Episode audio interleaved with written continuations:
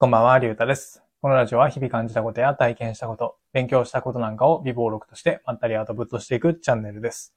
今回は行動を先延ばししないためにすべきことといった内容で話してみたいと思います。まあできることなら、まあやるべきことをこう先延ばしにはしたくないじゃないですか。とはいえ、うーん、なんだろう。うん、後でやろう、後でやろう、みたいな感じで、うん、先延ばしにしてしまうことって少なくないのかなというふうに思います。うん。まあ特に僕なんかは、うん、後でやればいいか、みたいな感じで、えーっと、すぐやればいいのに、やらずに、で、なんか気づいたら、数週間経ってた、みたいなことって結構あるので、まあできるだけこう、先延ばしをやめたいんですよね。うん。で、まあどうしたらやめられるのかってこう調べてみたときに、えーっと、見つけたのが一個ありました。うん。じゃあその行動を先延ばししないために、まあ必要なことは何かっていうと、締め切りを作ることです。うん。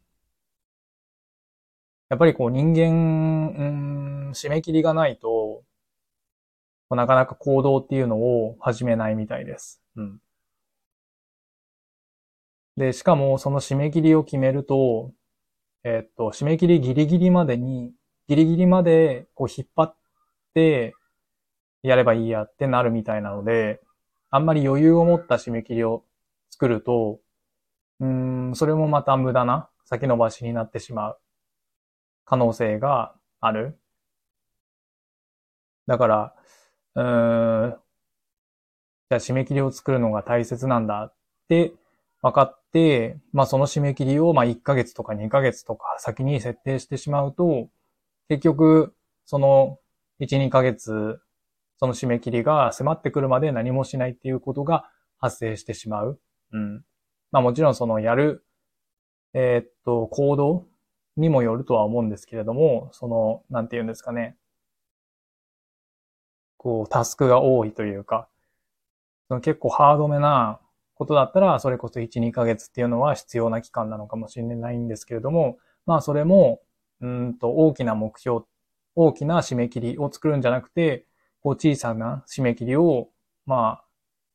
作っていくことによって、まあ少しずつ達成していった方が、えっ、と、よりこう先延ばしっていうのを防げるんじゃないかなというふうに思います。うん。で、今言ったみたいに、えっ、と、作業を終了する、えー締め切りを作るのは、まあもちろんそうなんですけれども、あともう一個大切なのが、こうやり始める締め切り？っていうのを作るのも重要みたいです。なので、締め切りっていうのは二つ設定しないといけない。うん。だから、いついつにまでに始めるという締め切りをまず作る。じゃあ仮に僕が今全く運用していないインスタを、じゃあ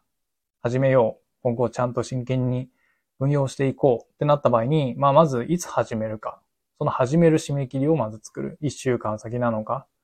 あ3日先なのか？うん。まずそれを設定する。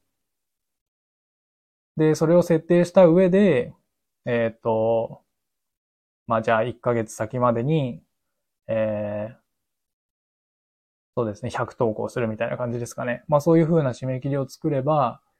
えっ、と、自分も先延ばしをせずに行動するようになるのかなというふうに思います。うん。